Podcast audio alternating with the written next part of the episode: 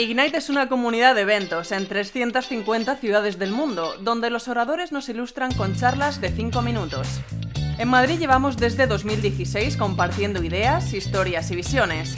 En este podcast recuperamos las mejores ponencias y profundizamos en esos temas con los oradores.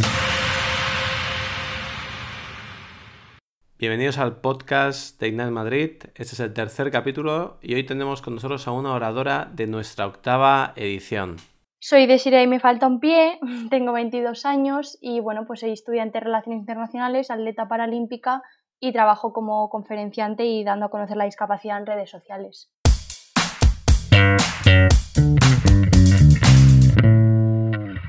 La charla de Desiree se titula Que nada te quite las ganas de vivir. Y va ¿eh?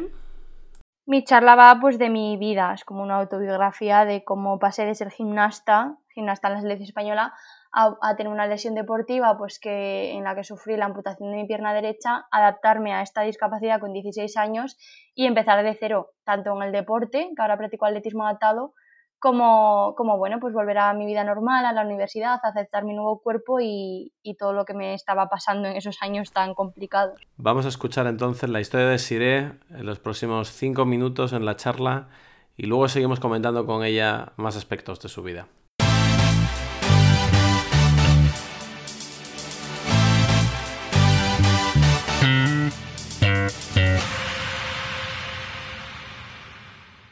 Hola a todos, soy Desiree y me falta un pie. En realidad, me falta una pierna entera desde hace cuatro años. Esta mañana, cuando me he levantado para venir aquí, he cogido mi prótesis que estaba cargando y me la he puesto. Em, realmente mm, la pregunta no es qué te ha pasado. Mm, yo lo que quiero explicar es más bien qué he hecho de mi vida a raíz de este accidente. ¿no? Eh, yo antes hacía eh, gimnasia acrobática. Bueno, yo siempre he sido una niña bastante normal, digo normal entre comillas, porque estaba un poco loca, ¿no? Me gustaba dar volteretas, saltar, eh, hacer el tonto todo el rato. Y entonces mis padres me apuntaron a un deporte llamado gimnasia acrobática. La gimnasia acrobática es una modalidad de la gimnasia que se practica por, por equipos. Este deporte mm, bueno, mezcla figuras, acrobacias, elementos diversos y a mí me encantaba este deporte y conseguí eh, estar en la selección española e ir al Mundial. En la temporada de 2014 me lesioné haciendo una acrobacia y se truncó mi sueño de ir a un europeo. Cuatro días más tarde, en, en, el hospital, en la sala de la UCI, me dicen que me tienen que amputar la pierna derecha. El traumatólogo que me atendía se dio cuenta de que me había roto la tibia del peroné, pero pasó por alto la obstrucción de una arteria. No, no corría sangre por la pierna, entonces había una necrosis y antes que, morir, pues obviamente tenían que cortarla. En esta foto me veis bastante feliz porque a mí cuando me dijeron que me tenían que amputar la pierna, lo primero que dije fue que prefería morir. Y entonces me empastillaron con antidepresivos y de ahí mi cara de felicidad. Los meses siguientes fueron duros. Tuve que caminar con mis muletas. Eh, bueno, la gente del pueblo me decía pobriña, ¿no? Así somos los gallegos. Y realmente cuando me pusieron la prótesis, al principio me molestaba, me dolía, pero poco tiempo después ya quería hacer algo más, quería aprender a correr. El primer día que me pusieron la prótesis deportiva, que es la que veis en la imagen, me eché a llorar de felicidad, porque llevaba casi un año sin correr. Esta foto me hace mucha gracia, fue el primer día que entrené con mis compañeros de atletismo, porque si fijáis somos cuatro atletas y solo sumamos tres piernas.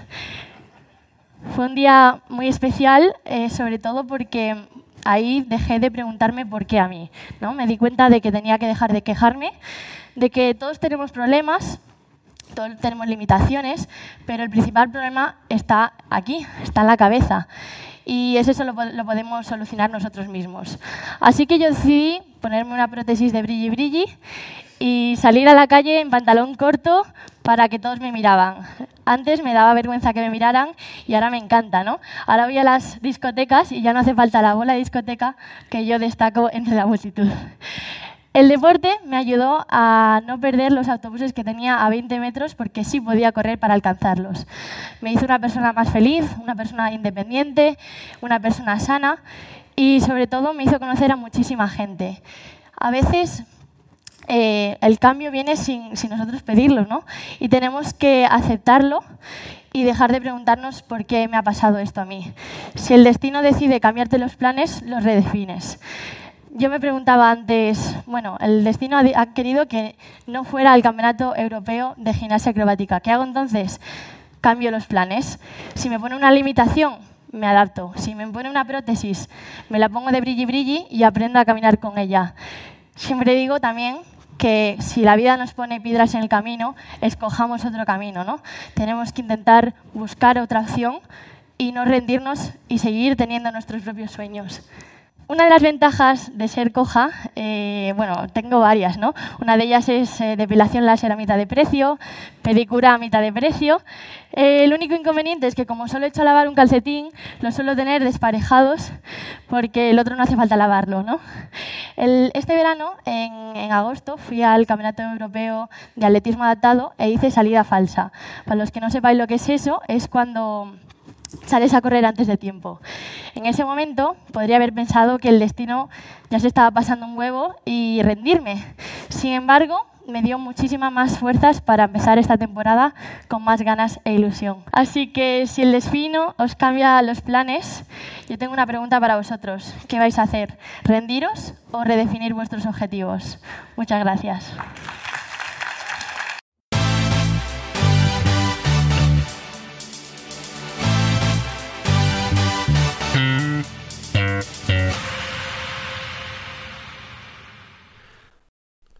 Desearíamos escuchar tu historia en cinco minutos, que es muy interesante y bueno, vamos a profundizar un poquito más en algunos aspectos de ella porque creo que merecen la pena ser contados. Por ejemplo, a los 16 años, cuando tuviste este accidente, ¿qué era el deporte para ti? Hombre, pues es que el deporte a mí me hizo madurar mucho. Yo antes de mi accidente ya era una persona mucho más centrada.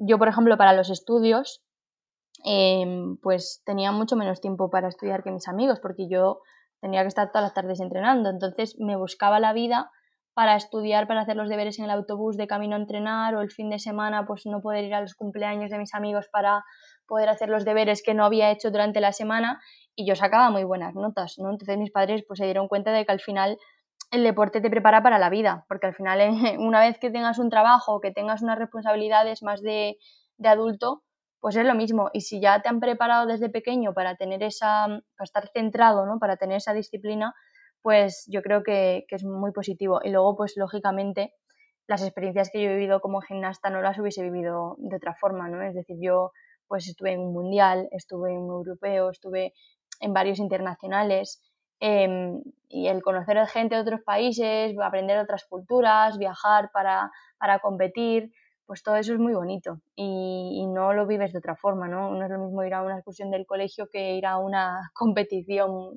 yo que sé, un campeonato del mundo. Entonces, pues todo eso, mm, no sé, yo creo que es muy positivo. El deporte en general te da muchos valores. ¿Cómo te ha cambiado la vida, Desiree, el hecho de eso, de perder una pierna a los 16 años?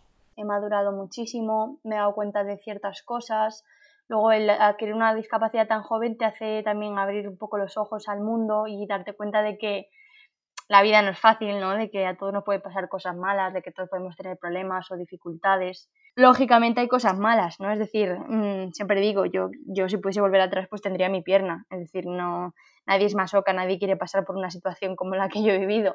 Pero ya que me toca vivir esta situación y que no la puedo cambiar, porque es algo que yo no puedo modificar, pues voy a intentar vivirlo de la mejor manera posible y sacarle provecho y, y, bueno, pues mm, ser, ser feliz con lo que me ha tocado. Supongo que no sería inmediato pasar de la lesión al nuevo deporte. ¿Pasó mucho tiempo entre, entre una cosa y otra? Pues pasó mucho porque mm, yo mm, no quería dejar de practicar gimnasia y como ya la gimnasia no la podía practicar, pues para mí no había otra opción, ¿no? Era o eso o nada. Eh, casi que fueron mis padres que me obligaron y a raíz de obligarme pues eh, me di cuenta de que no tenía que cerrarle la puerta a algo que para mí siempre había sido importante. Mis padres sabían que el deporte me iba a aportar muchísimo y ya ahí fue cuando empecé a practicar otros deportes hasta que llegué al atletismo. Porque claro, entiendo que tú antes de todo esto, con 16 años, de deporte adaptado y de Juegos Paralímpicos, no sabrías mucho, ¿no? No, es más, yo ni siquiera sabía que había Juegos Paralímpicos. Yo la primera vez que vi los Juegos Paralímpicos en la televisión fue Río 2016, un año después de que me amputaran la pierna. Yo hasta ese momento no sabía, no sabía, bueno, de la discapacidad tampoco sabía mucho, sabía pues que era una putada, es lo que piensas, ¿no? Cuando eres una persona en silla de ruedas, una persona ciega, dices, pobrecito, ¿no? Que ahora es lo que yo reivindico de que no es bueno pensar acerca de la otra persona porque al final eh, todos somos pobrecitos de una forma u otra, ¿no? A todos nos pasan cosas complicadas. Em, entonces, pues nada, no tenía ni idea, la verdad. No sabía que existían prótesis para correr. Y si alguien que nos está yendo ahora le está picando la curiosidad y quiere, quiere saber más del mundo del deporte adaptado, ¿dónde le recomiendas que vaya a buscar más información? Mm, sin ir más lejos, por ejemplo, el canal de YouTube de, de Paralympics, donde se pueden ver pues, todos los diferentes deportes adaptados que existen.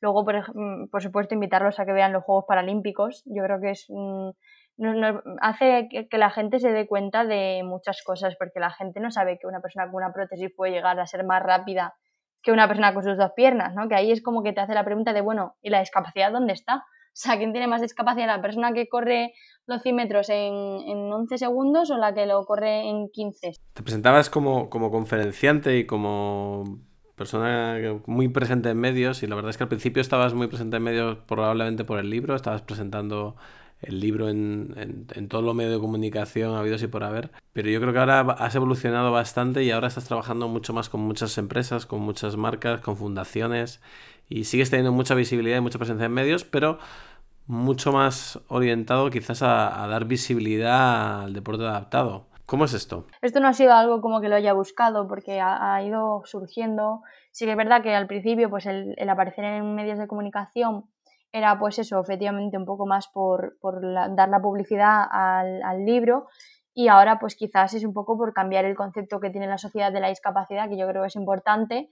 Em, y a mí me parece muy positivo pues eso, el poder colaborar con marcas porque hasta hace poco eh, no se veía la discapacidad ni en televisión, ni en redes sociales, ni yo qué sé, ni en publicidad, ni en anuncios. Y ahora pues a mí, mm, si me quieren para para vincularme con una marca pues porque quiere ser más inclusiva o porque simplemente quiere dar a conocer la discapacidad a través de su repercusión, pues me parece estupendo, porque antes también había personas con discapacidad, pero no se les enseñaba, parecía como que era un tema tabú o algo de lo que no se podía hablar y el hecho de que se hable de algo que debería estar normalizado, porque es algo normal, pues me parece importante. Al final, un 10% de la población española tiene discapacidad. ¿Por qué no no se muestra más, ¿no? Porque no se habla más de discapacidad o porque sigue siendo algo que se relaciona como negativo, como, como, como mejor taparlo, como mejor eh, no mostrarlo, ¿no? Y yo pues quiero todo lo contrario, es decir, yo la prótesis no la tapo, no es algo que sea para mí un defecto, sino que, bueno, es una característica más.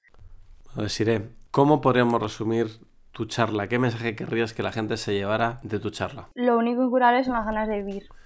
Pues con esta reflexión nos quedamos. Nos vemos en el próximo capítulo del podcast de Ignite Madrid. Y a ti, Desiree, muchísimas gracias por estar hoy con nosotros. Muchas gracias a todos. Un abrazo. Si te ha parecido interesante, recuerda seguirnos en Twitter, Facebook e Instagram. Y si quieres proponernos una charla, escríbenos a hablar.ignitemad.es.